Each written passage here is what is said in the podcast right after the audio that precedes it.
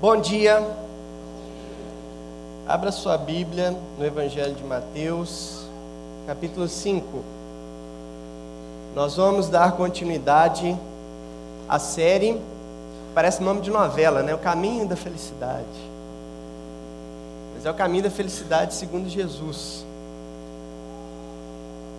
Mateus capítulo 5, nós vamos ler novamente, já lemos algumas vezes aqui nas outras pregações, mas vamos ler de novo, do verso 1 até o verso 12. Vendo as multidões, Jesus subiu ao monte e se assentou. Seus discípulos aproximaram-se dele e ele começou a ensiná-los, dizendo: Bem-aventurados os pobres em espírito pois deles é o reino dos céus. Bem-aventurados os que choram, pois serão consolados. Bem-aventurados os humildes, pois eles receberão a terra por herança. Bem-aventurados que têm fome e sede de justiça, pois serão satisfeitos. Bem-aventurados os misericordiosos, pois obterão misericórdia.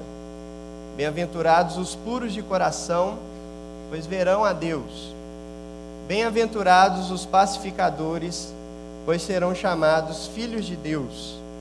Bem-aventurados os perseguidos por causa da justiça, pois deles é o reino dos céus. Bem-aventurados serão vocês quando por minha causa os insultarem e perseguirem e levantarem todo tipo de calúnia contra vocês.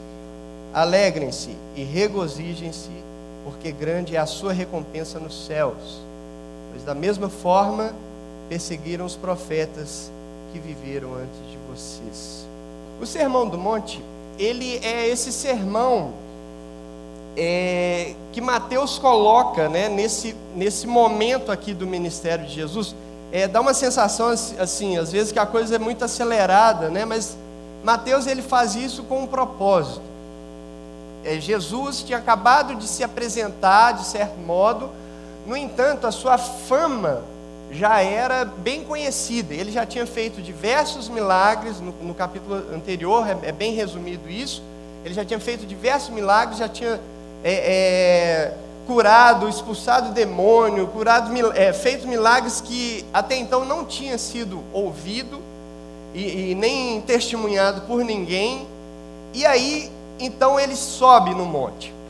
As multidões estavam à sua volta e ele sobe no monte. Mas é interessante que é, era comum a pessoa subir no monte para falar mensagem, né, para ela trazer os seus ensinos, porque ali a sua voz ecoava né, pelo vale, e aí todo mundo tinha uma nitidez para ouvir a sua, o que ele estava falando. No entanto, ele se assenta. E quando ele se assenta, ele está fazendo, ele está comunicando algo. Ele está falando o seguinte: ó, só vai me ouvir quem chegar mais perto. Só vai me ouvir quem se aproximar de mim.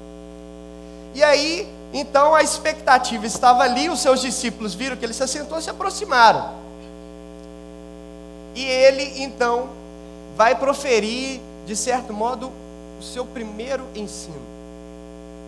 E a expectativa está alta. Não, ele, será que ele é o Messias? Será que ele é o Salvador? Será que ele, ele de fato é aquele que devia vir? Então ele fala: Bem-aventurados os pobres. Isso aí já traz uma grande quebra de expectativa. O pessoal que estava ali esperando aquela palavra, né, talvez até uma palavra de ordem, nós vamos invadir Roma, vamos tomar o mundo vamos nos libertar, vamos nos rebel, rebel, é, rebelar contra o império. Não, a primeira palavra é vai ser feliz. Né, o termo Macários é, de, que traz a, a ideia de felicidade, mas como o Silvio falou muito bem, não é uma felicidade subjetiva, não é aquela felicidade que me faz feliz ou, ou que te faz feliz, porque o que me faz feliz é diferente do que faz você feliz, mas é uma mas é uma felicidade num sentido de você ser bem resolvido na vida. Então vai ser bem resolvido na vida, ou seja, ter as suas demandas, as suas, vou gastar aqui, tá? As suas idiosincrasias os seus caprichos, né? as suas demandas, as suas particularidades. Isso vai ser bem resolvido. Quem é o bem-aventurado? É o bem resolvido. É o que tem a vida bem resolvida. Então, esse. Né, então, o que Jesus fala para aquele, aquele povo é: vai ser bem resolvido na vida aquele que é pobre em espírito. E aí, essas quatro primeiras bem-aventuranças já, já foram faladas aqui, então vou só passar bem rápido por elas. Então, o pobre em espírito, aquele que reconhece na sua vida uma falência espiritual, uma completa dependência de Deus, uma completa falência. Ele olha para a sua vida, ele olha para Deus e ele conclui: não tem jeito, eu não chego lá, eu não vou chegar até Deus, eu não alcanço a Deus, eu não consigo me aproximar de Deus, eu sou totalmente incapaz de ter um relacionamento com Deus. Esse vai ser feliz, esse vai ser bem-aventurado. Quem reconhece esse estado diante de Deus vai ser bem-aventurado.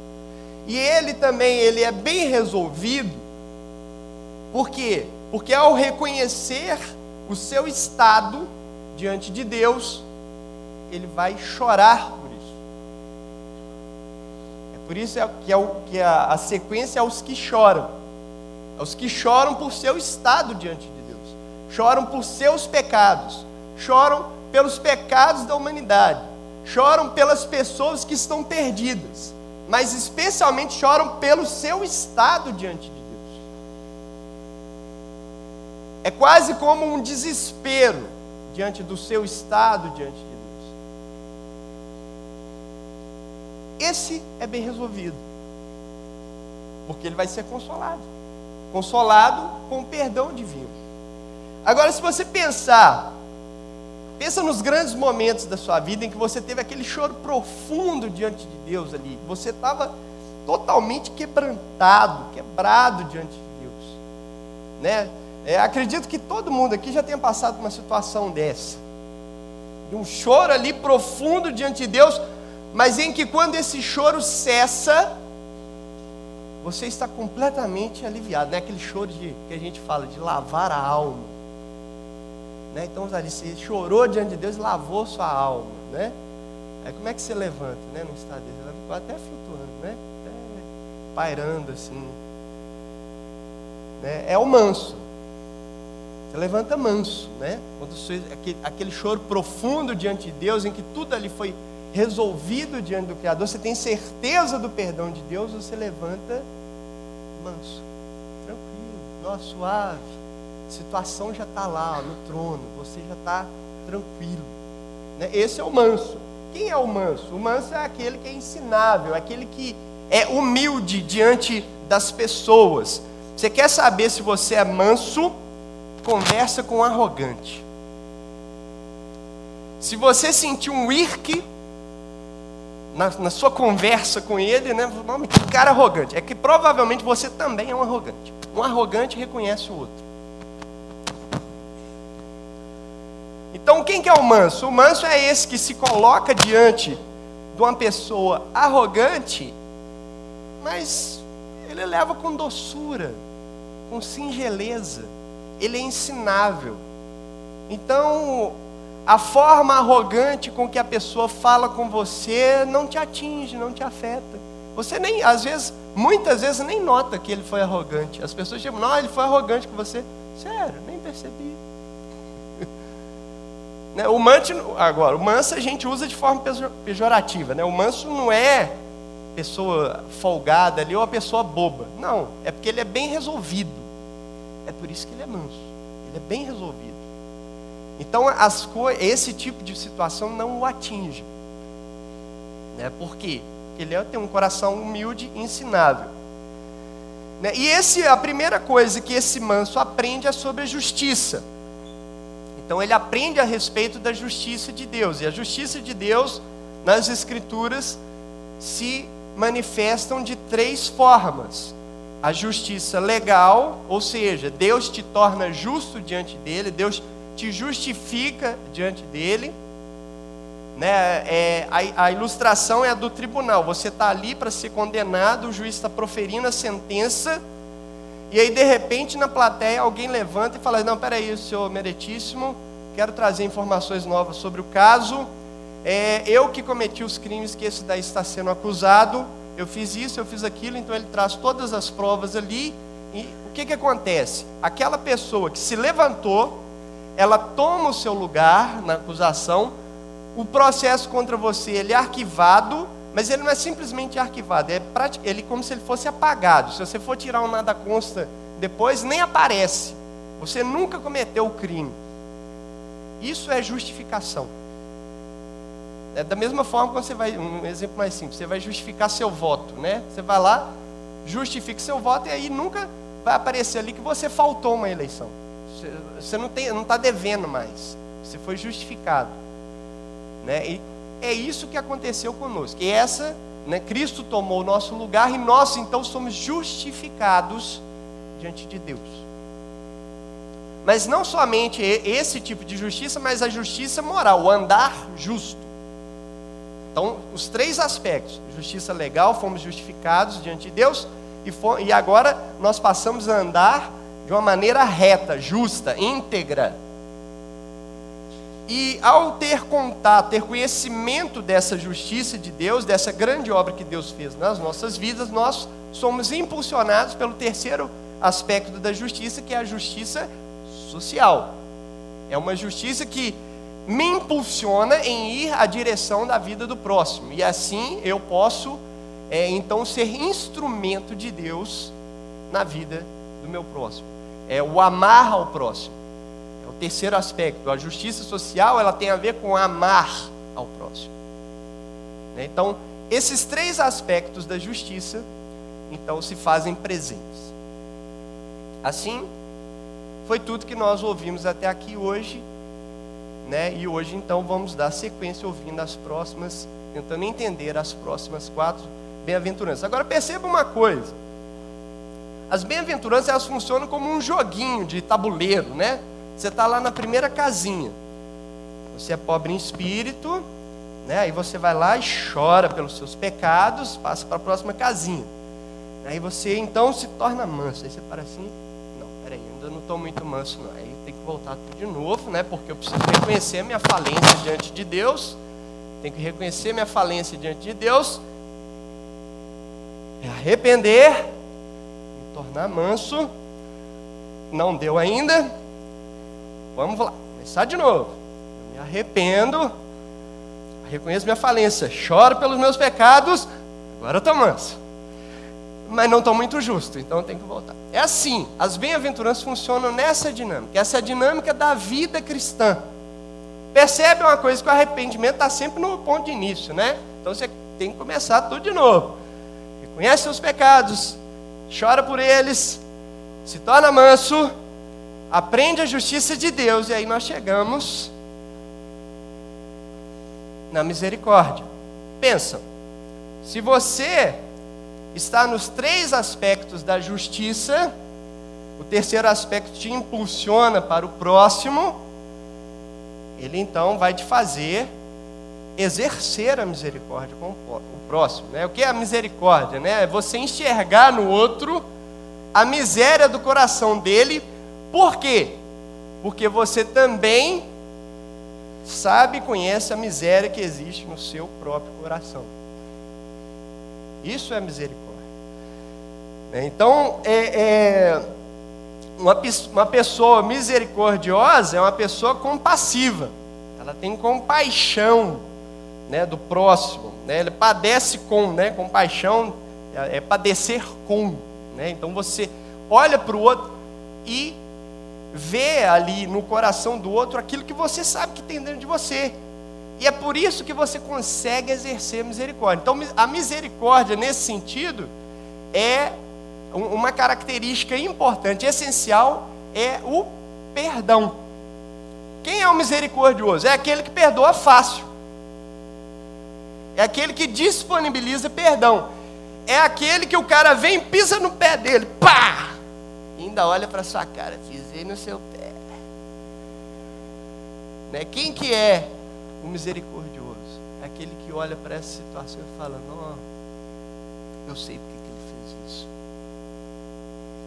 Se ele soubesse, se ele conhecesse a obra de Deus, na profundidade que eu hoje conheço, ele não faria isso. Mas se eu tivesse no lugar dele, não conhecendo o que eu conheço de Deus, eu faria a mesma coisa. Então eu vou perdoar. Eu vou perdoar porque eu fui perdoado. É, então, o, o, o misericordioso é esse que tem essa capacitação oferecer perdão de forma gratuita. Porque ele reconhece, ele sabe, ele conheceu o perdão de Deus para a sua própria vida, para as suas próprias demandas, para os seus próprios pecados. Ele sabe que ele foi perdoado. Ele sabe o quão grande foi o preço que foi pago pelo seu próprio pecado. Então ele tem, por, por, essa consciência, ele tem a facilidade de disponibilizar esse perdão. É o cara que você chega para ele e depois reconhece, pra, reconhece que você errou com ele fala, me perdoa. Fala assim, de quê? Ah, de tal situação. Ah, é aquilo. Não, aquilo lá eu te perdoei lá atrás já. Está tudo certo entre nós. Esse é o, é o misericordioso. E por que, que ele consegue fazer isso? Porque ele é bem resolvido. Ele é bem resolvido. Ele não, ele não é, leva desaforo para casa, porque o desaforo já está resolvido no coração dele. Ele não precisou revidar, ele não precisou devolver. Ele não precisou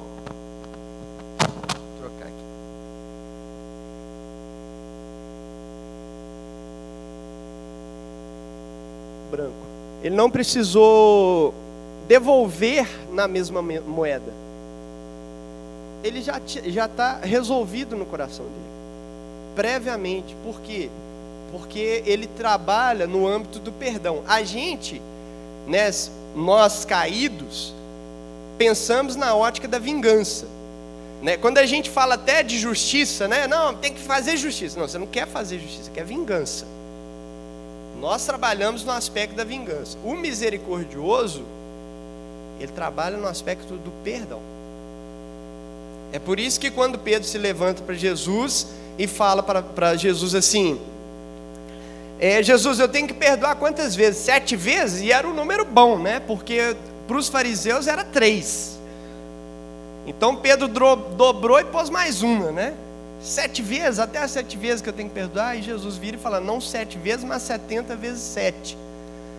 Setenta vezes sete era a matemática da vingança.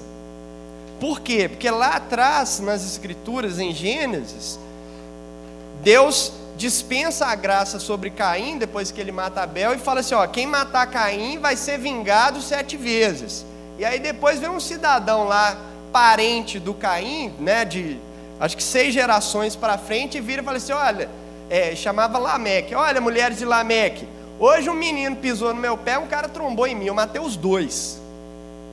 Então, se Caim ia ser vingado sete vezes, Lameque vai ser vingado setenta vezes sete. Então, setenta vezes sete era a cifra da vingança. E Jesus ressignifica essa cifra como sendo a cifra do perdão. É a cifra do perdão. Por quê? Porque o perdão é a estrada que nós caminhamos.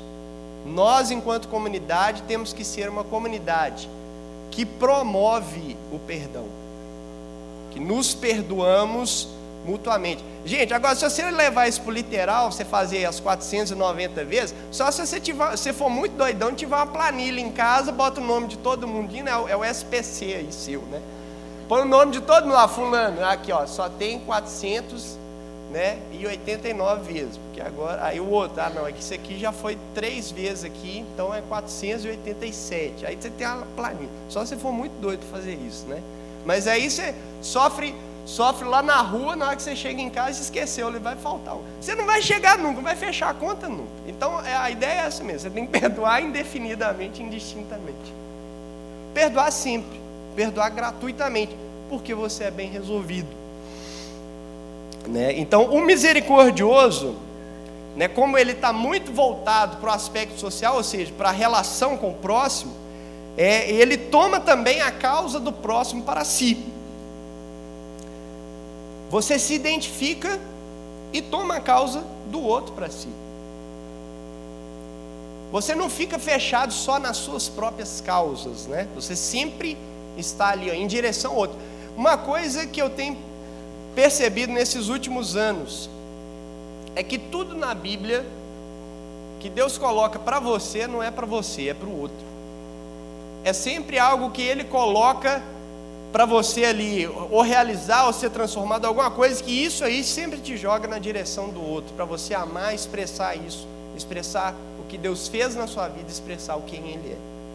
Né? Então, o misericórdia ele faz isso nesse aspecto do perdão, né? Porque nada prova mais que você foi perdoado dos seus pecados, né, do que você perdoar as falhas de alguém que é pecador como você. E assim, alguém misericordioso, então, já está ali tendo parâmetros suficientes para estabelecer uma relação correta com Deus. E aí que entra a nossa próxima bem-aventurança, a nossa sexta bem-aventurança, que são os puros ou os limpos de coração. Né? O, o, relacionamento correto, correto com Deus purifica o coração. É uma coisa interessante, né? É que se você faz uma leitura, até mesmo superficial, assim, sem saber os pormenores ali é, do, dos textos desse sermão do monte, né? Esse sermão aí que vai do capítulo 5 de Mateus até o capítulo 6, 7, né? Então, os capítulos 5, 6 e 7 é só o sermão do monte. É, é, dizem que se você cumprir esse sermão do monte, né, de uma forma ali correta, você vai ser um cristão perfeito. Mas se você cumprir de forma superficial, ou seja, você leu ali e o que você entendeu do que está falando é, o texto, você já vai ser um grande cristão. Né? E o interessante do, do, do, do Sermão do Monte é isso: é que você aprofunda para você ser aperfeiçoado. Mas se você fica na superfície você, e, e cumpre, e, e, tenta cumprir aquilo ali, você já é alguém, assim, com, a sua vida é, digna de ser imitado. É claro que há outros aspectos né, que a gente tem que tomar cuidado, o legalismo, a religiosidade por trás, mas se você está livre dessas coisas, você vai ser um grande cristão.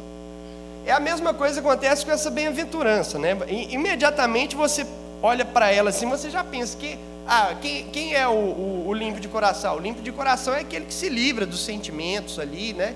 Que tem aqueles sentimentos errados. É, ele, ele consegue purificar o coração, ele consegue limpar o seu coração de sentimentos errados. Afinal de contas, ele sabe perdoar fácil, né? Então ele não sente mal é, em relação às pessoas porque ele já sabe perdoar, né? Ele é bem resolvido. É, no entanto, a pureza de coração, ela vai um pouco mais. Por quê? Porque a palavra coração na Bíblia nem sempre tem a ver com sentimentos. Na verdade, é, raramente tem a ver com sentimentos. A palavra coração, ela fala, é, para nós hoje fala disso, de sentimentos. É, é, em alguns aspectos ela fala de interioridade, ou seja, o ser inteiro do homem. É, mas geralmente o coração tem a ver com outra coisa. Por exemplo, se você pensar em, em, na completude do homem, Jesus ele faz uma, uma, uma sistematização. Ele fala que nós temos que amar a Deus, para vocês nunca esquecerem, de todo o teu café. Café, lembra de café que você vai lembrar. Todo o teu coração, toda a tua alma, toda a tua força e todo o teu entendimento. Café. Né? Coração, alma, força e entendimento. Então pensa, entendimento, sua mente, força, seu ser, né, seu corpo físico, a parte física. Alma, talvez, falando um pouco mais desse aspecto sentimental. Mas aí, e o coração? O coração aí está ligado muitas vezes com aquele versículo, né? De tudo que guardar, guarde o teu coração, pois deles procede as fontes para a vida. Né? Então, o que está falando de coração aí? O que, que é o coração em essência nas Escrituras? É o núcleo religioso do ser humano. É aquilo do ser humano que se relaciona com o transcendente, que se relaciona com Deus, que se relaciona com a divindade. A parte de você que tem a ver com o relacionamento com Deus, é por isso que tem que entregar o coração e tudo mais. Não é? Por quê? Porque é, a, é o, o aspecto em que você se relaciona com Deus. E a gente deu esse nome de coração. Quer dizer, as escrituras, né? E aí, e é por isso que está aqui falando de pureza de coração. É que a relação com Deus tem que ser correta. E a pureza de coração, ela se, se expressa na forma correta de se enxergar a Deus ou de se relacionar com Deus. Então, o coração, ele tem a ver com é, a pureza de coração tem a ver com o banimento da idolatria. Por quê? Porque o coração impuro, ele cria falsos ídolos, falsos deuses. Ele cria falsos deuses.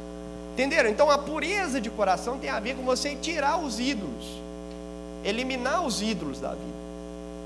Né? Eu gosto quando falo de idolatria, na, da última vez que eu, que eu, preguei, eu falei sobre isso, dar esse exemplo, de, de comparar a idolatria com o futebol. Né? Pensa no futebol, você está lá, ó. Você tem um templo, né? não é parecido com a religião? Você tem um templo, aí você tem agora o sócio torcedor, né? Então você tem a contribuição mensal. Né? Aí você entra lá no jogo, tá o quê? Hinos de louvor, não tá? Não canta? Meu time, a minha vida, a minha paixão, vou aonde você for, sei lá onde que você vai. Mas é isso aí. E aí o que que está lá no campo? A batalha dos deuses. A batalha dos deuses. E aí eu olho para um camarada. Se a minha camisa é azul e a dele é preta e branca, eu olho para ele, ele é o que meu? Não, rival vocês foram legais, né? Ele é inimigo. Inimigo. E aí o inimigo tem que morrer. Então, é, é, mas pensa bem, não é porque você gosta de um time que você está idolatrando, não necessariamente. É só que só existe um ídolo a partir do momento que aquilo que você gosta muito transforma a sua forma de ver o mundo, a vida e o próximo. O ídolo define quem você é, ele te define. Então, quando você olha para o próximo, e porque ele tem uma camisa diferente da sua, você enxerga ele como inimigo, tem um ídolo. Agora, se você enxerga ele como um amigo que só torce para outro time, e aí fica coisa de bozo, na zoeira, tudo bem. Não há problema nisso. Não há problema nisso. Mas quando isso define a forma que você vê o mundo, você enxerga o mundo da forma errada. E enxergar o mundo da forma errada é idolatria. Então a idolatria ela se manifesta na vida cristã. A Bíblia fala pelo menos de três formas. Vou passar um pouco mais rápido aqui para senão não dá tempo. Mas uma é essa, né? Os falsos deuses, né? Tudo está ali nos, nos três primeiros mandamentos lá, Êxodo 20. Depois você vê em casa. Então os falsos deuses né, é, as falsas divindades, e aí nesse sentido, qualquer coisa pode se tornar um ídolo, a partir do momento que ela define a sua forma de ver o mundo, ela, aquilo vira um ídolo, mas também o falso culto, em que você confunde Deus com outras coisas, de qual forma? Tipo assim, você fala que adora Deus, que ama a Deus, mas esse Deus que você adora não está muito coerente ou não é a, o que a Bíblia apresenta como sendo Deus. Então você cria um Deus na sua própria cabeça, do seu jeitinho, do seu próprio jeito. E aí você adora ele, falando que ele é Jesus. Mas Jesus, eu falei, eu não. Não tem nada a ver com isso aí que você está adorando, não. Né? Então, isso acontecia com o povo de Israel. Eles iam lá, faziam o bezerro de ouro, e ao fazer o bezerro de ouro, eles viraram e falaram assim: amanhã é festa a Yahvé. Eis aí, Israel, os deuses que vos tirou do Egito, que é o bezerro de ouro, e amanhã é festa a Yahvé. Olha a confusão. Mas a gente faz isso. A gente não procura conhecer a Deus, não se aprofunda do conhecimento, no conhecimento de Deus. A gente recebe um tanto de informação que não tem a ver com Deus, e aí a gente começa então a fechar Deus na caixinha que a gente mesmo faz. É por isso que a idolatria reduz a sua imagem, reduz a forma que você vê o mundo, reduz a imagem de, do homem na sua vida, porque ela distorce tudo, inclusive quem Deus é. E a terceira é a falsa piedade, né? que é quando você usa Deus, usa as coisas de Deus em benefício próprio. Também é uma forma de idolatria. Deus é apenas um meio e não um fim em si mesmo. Então, de uma maneira geral, se ficou muito complexo para vocês, vem para a academia da Bíblia aí vocês vão ficar mais claro, né? Então, são os três aspectos. Quando você se livra da idolatria, você enxerga a Deus da forma correta. Ao enxergar a Deus da forma correta, você vê Deus de fato. É por isso que a, que a, que a promessa para essa bem-aventurança é quando você resolve no seu coração o problema da pureza e você consegue quebrar os ídolos da sua vida, eliminar os ídolos, detectar os ídolos da sua vida e eliminá-los, você passa a enxergar a Deus melhor. É por isso que fala que eles verão a Deus. Né? Então, é, só aqueles que são livres dos ídolos podem suportar a visão daquele diante de quem todo engano é desmascarado e todo fingimento é consumido. Né? Por isso que a sua relação com Deus ela se torna uma relação sincera, aberta, uma relação honesta, porque não há falsas divindades aí corrompendo a sua vida, a sua forma de ver a Deus.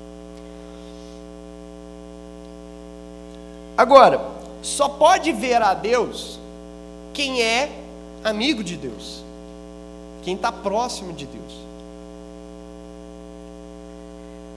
E esses são os pacificadores.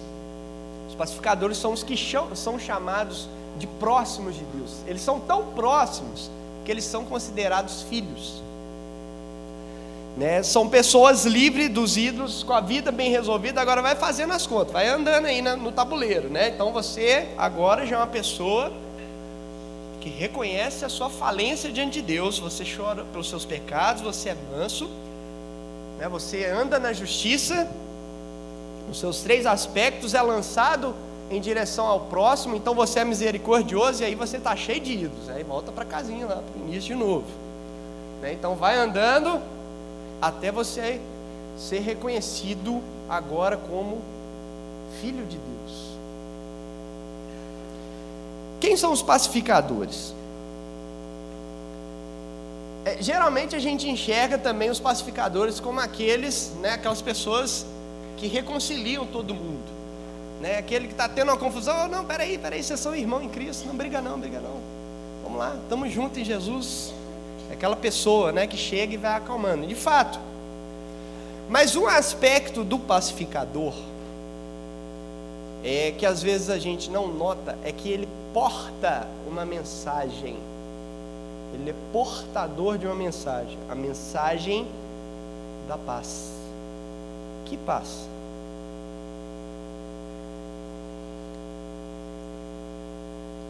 Não é simplesmente a paz mundial, né? Igual as, as missas gostam de falar, é pela paz mundial, né? Essas três.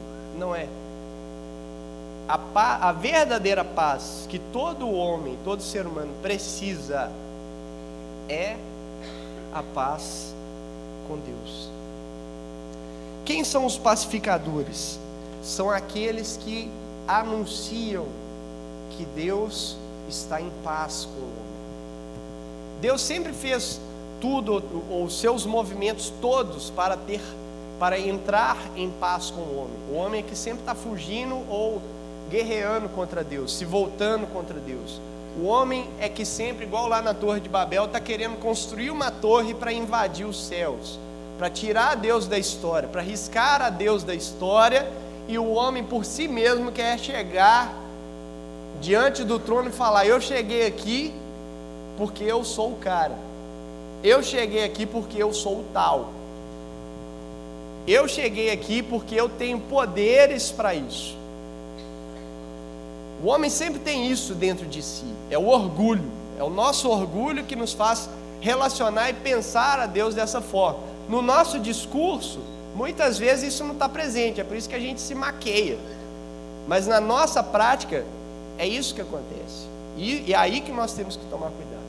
Mas o pacificador é aquele que leva essa mensagem de que Deus providenciou paz para nós.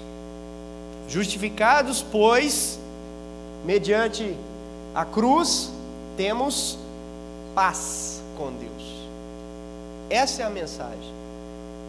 Então, um pacificador, mais do que ele ser uma pessoa reconciliável, e ele é reconciliável porque ele já é misericordioso, então ele perdoa fácil, ele também leva o evangelho da paz, a boa notícia de que temos paz com Deus.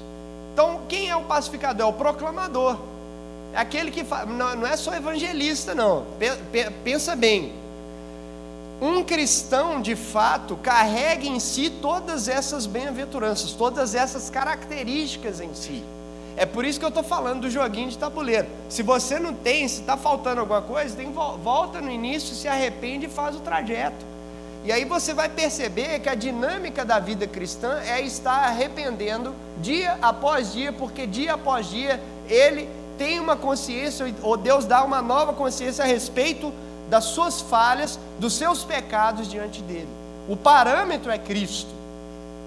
Então a gente fala o seguinte: ah, a gente não consegue cumprir essas coisas porque nós somos muito, muito humanos. Não, na verdade, nós somos desumanos porque somos caídos, somos a distorção da imagem de Deus.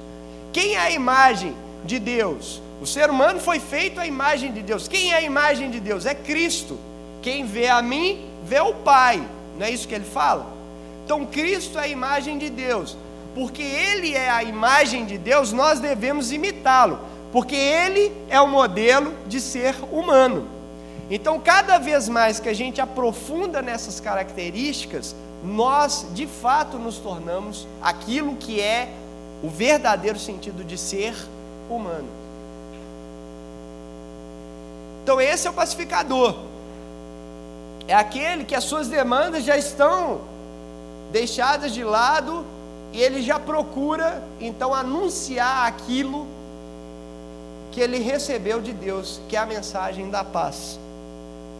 Paz entre os homens, mas principalmente a paz entre o homem e Deus. Agora,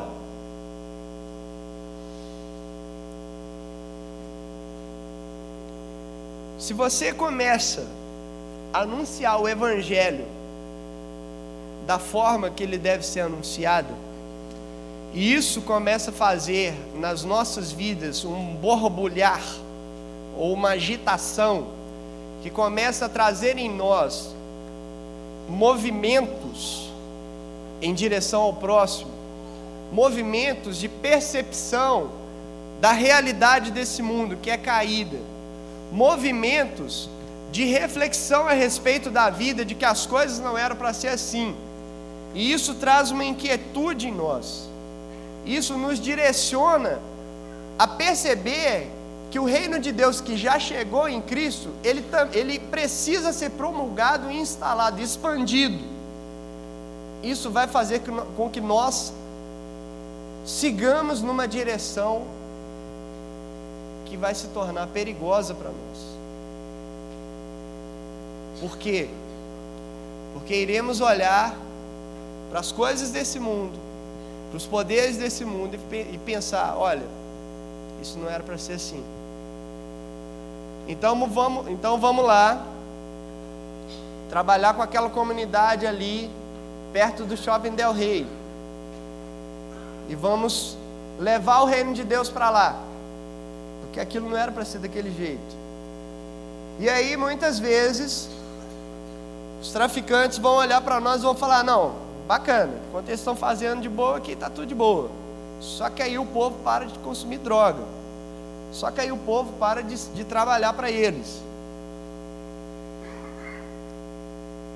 Ou então, passamos a mexer em causas mais amplas e passamos a protestar com algumas questões na política que não favorecem o povo. É mais ou menos o que aconteceu com os discípulos. Foram presos e lá diante do sinédrio, ó, seguinte, para de falar de Jesus. Para.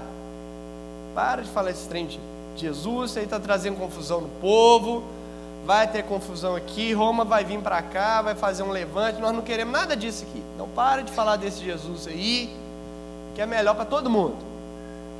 E aí os apóstolos Pedro e Paulo, é Pedro e João, viram para os líderes religiosos, que também eram, de certo modo, líderes políticos, e fala assim: importa mais obedecer a Deus do que os homens.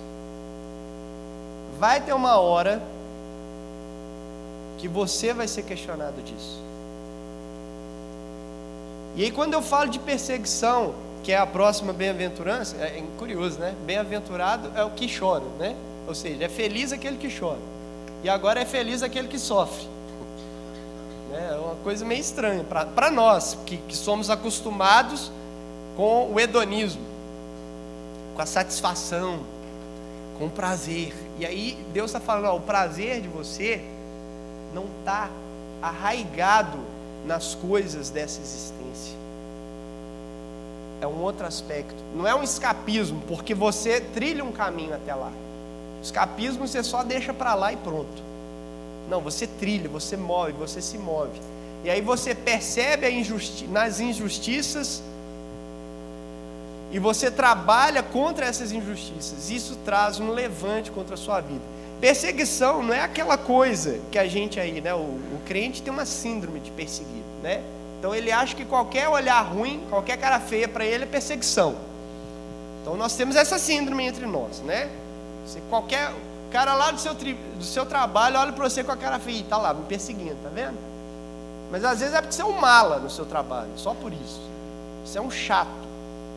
Não é porque você se recusou a passar uma nota fria. Não é porque você se recusou a fazer alguma mexidinha, alguma falcatrua lá no seu trabalho. E aí seu chefe fica pé da vida com você, por quê? Porque, não, cara, isso aqui é errado.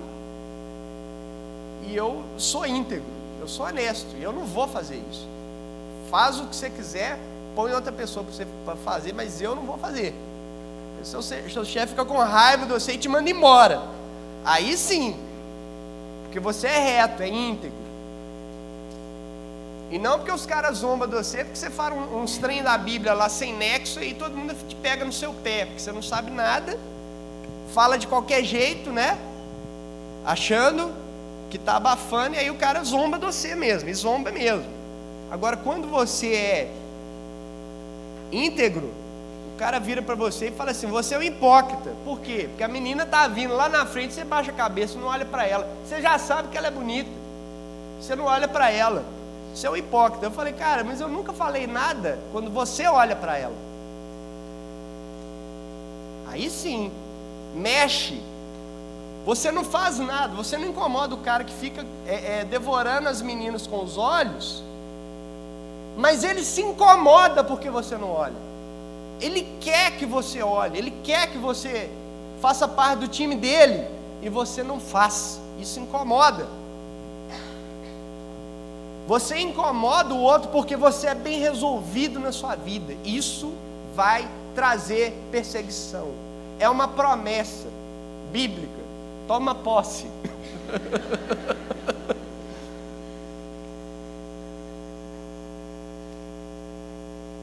a gente está aí, ó, somos quase 40% da nação. E a nação continua do mesmo jeito. Milhões de pastores aí. Mas se você falar que você é pastor, os créditos tudo fecha. Por quê? Porque o, o, os caras que têm título não honram o Deus que eles servem, que eles professam. Dão calote. O nosso testemunho é vexatório. Por quê? Porque não somos bem resolvidos. Só lidamos com Deus e queremos buscar a Deus pelo nosso próprio interesse. Para Deus virar para nós, dar um sorrisinho e te dar uma benção. É isso que você quer. É isso que a gente quer. O nosso coração é movido dessa forma. Nós não queremos expandir o reino de Deus, queremos expandir os nossos reinos, os nossos impérios. Esse, esse é o problema conosco. Nós não somos transformados ou bem resolvidos. Por quê? Porque não vivemos nessa ótica de voltar às casinhas todas e sempre recomeçar a trilhar o caminho. Sempre arrepender, sempre duvidar de si mesmo. Duvidar de como você está diante de Deus. A gente sempre acha, muitas vezes, que estamos bem diante de Deus, que a nossa vida está certinha diante de Deus. E a Bíblia aponta o contrário, que sem Ele você não pode fazer nada, muito quanto mais resolver sua vida diante dele, meu.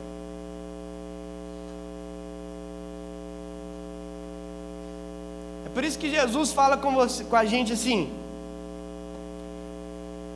o reino de Deus é aqueles que vão até a última consequência para o meu reino. São os que têm as suas demandas tão bem resolvidas Eles são tão bem resolvidos que eles vão pela justiça até o fim. Eles vão amar o próximo até as últimas consequências, até, até a vida dissolver. De tanto que amou. E aí ele fala assim: os bem resolvidos são vocês. Quando por minha causa os insultarem, os perseguirem e levantarem todo tipo de calúnia contra vocês. Alegrem-se, regozijem-se, vibrem, porque grande é a sua recompensa nos céus, pois da mesma forma perseguiram os profetas que viveram antes de vocês. E eu queria fechar com um texto de Hebreus que a gente lê, admira até, mas não fala, não, não pensa, não reflete na própria vida. Hebreus 11, a partir do verso 32, e eu vou entrar inclusive no capítulo 12. E esse texto diz assim: Que direi, que mais direi? Não tenho tempo para falar de Gideão, Baraque, Sansão, Jefté, Davi, Samuel e os profetas, os quais pela fé, pela confiança em Deus, por, por entender que essas, essas bem-aventuranças são uma verdade.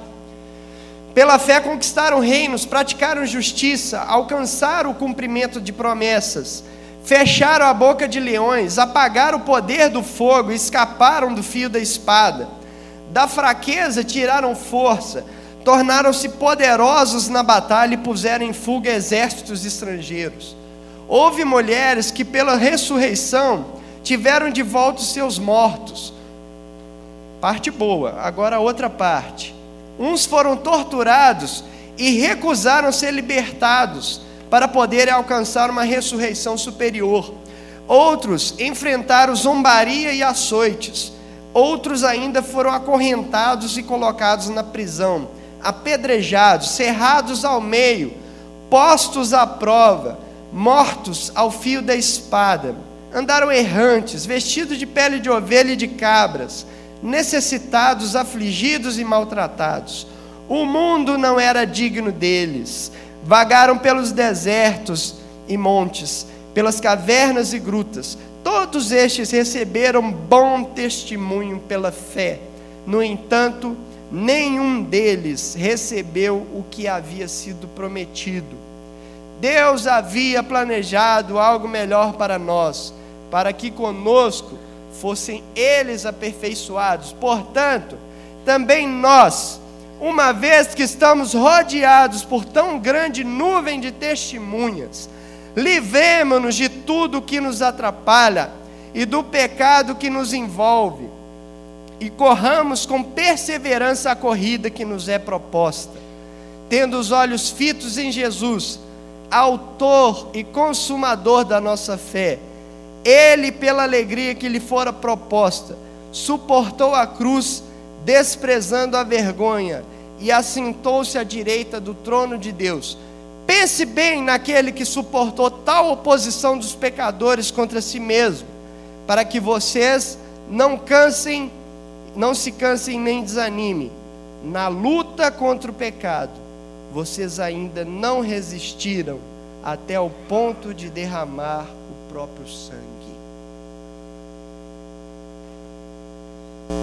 Só digo uma coisa para vocês: dá mais um sanguinho aí que você tem muito. Dá mais um sanguinho. Tá difícil, eu não consigo. Volta às casinhas, dá mais um sanguinho e volta a caminhar. Volta até você chegar. Você tem muito para dar aí, dá mais um sanguinho. Na sua luta contra o pecado, em comparação com os profetas, com os servos de Deus na história, vocês, nós, que eu também estou nesse caminho, não lutamos ainda ao ponto de perseverar, de derramar o nosso próprio sangue. Mas Jesus já derramou por nós. E Ele derramou por nós. Ele foi até o fim. O nosso caminho é o dele.